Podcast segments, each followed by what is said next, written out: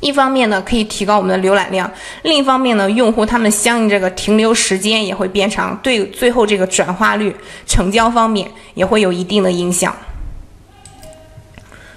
有同学他会有这个疑问啊，觉得这个搜索排名的机会是人人平等的吗？我总觉得这个新店是有扶持的，我能不能就是这个老店，我觉得我做的不行了，我就再换一个去开一个新店？其实并不是这样的啊，新店呢，它在流量上是没有扶持的，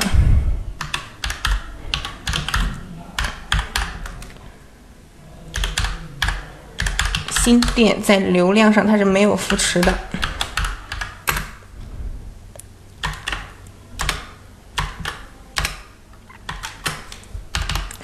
并不是这样的啊，只是新店它有一个这个考核期，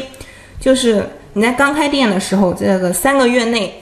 如果你这个订单没有达到六十笔以上的话，那这个时间呢，平台就在这个时间段，平台不去考核你。比如说你有一些很小的纠纷、小差评呀，只要不是那种欺诈性，就是性质很严重的那种错误，平台可能就不处罚你，因为你是新手嘛，你可能很多规则。不理解不明白，那犯错误的话，可也是可以理解的。所以说新店它是没有流量的扶持的，并没有流量的扶持，只是这个在考核上，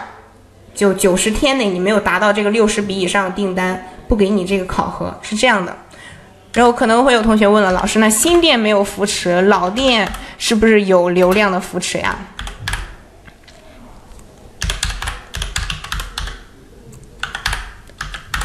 其实新店老店都是一样的啊，老店它也没有流量的扶持。你觉得它有流量的扶持，可能是因为你看到这个老店它发布了产品，然后点击率呀，然后转化率都挺高，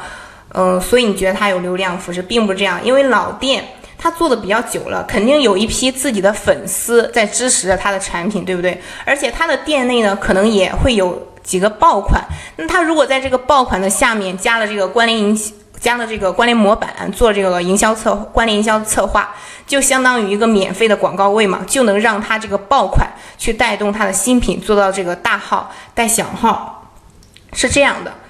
那老店呢，它也是没有这个流量的扶持的，就是不，我们总结一下，不管是新店还是老店。在这个店铺流量上是都没有扶持的，它给我们的扶持是什么呢？是给我们的产品新上架的产品啊，注意是新上架的产品，给你这个流量的扶持。可能你新上架的一个产品，它给你首批呢，给你。一些点击量，就是目的是干嘛呢？测试一下你这个产品它的这个用户的停留时间、点击率啊、转化率怎么样？如果这个产品表现的还不错的话，它可能后期呢再给你第二批、第三批、第四批这样流量。嗯，举个例子，比如说咱们在抖音上，你发布一条视频，发布一发布一个视频的时候，可能首批。就是这个可能啊，这个抖音平台首批他会给你这个三百个这样的访客，他的目的是干嘛？就是测试你发布的这个视频的内容优质不优质，吸足够有没有就是吸引眼球，就是博得大家的共鸣，看你一下你这个评论人数呀、点赞、收藏人数怎么样？如果你这个视频的内容还是挺不错的话，那那可能第二批呢就会再给你一些流量。嗯，相应的比第一批这个流量要多，然后第三批啊、第四批啊，就这样。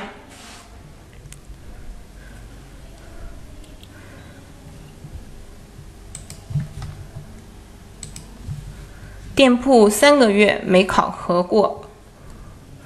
店铺后期还有流量吗？店铺三个月考核没过，那你可以看一看是不是你这个产品。嗯，因为产品的问题，所以没有达到这个六十笔以上的订单。如果是你的产品不行的话，嗯，现在也这个产品没什么流量的话，那你就可以考虑去上一些其他的产品去测一下款。如果它一直就是没有这个转化率、没有成交的话，那慢慢的可能就变成这个僵尸产品了。那僵尸产品的话，平台后续也不会再给他过多的流量和曝光了。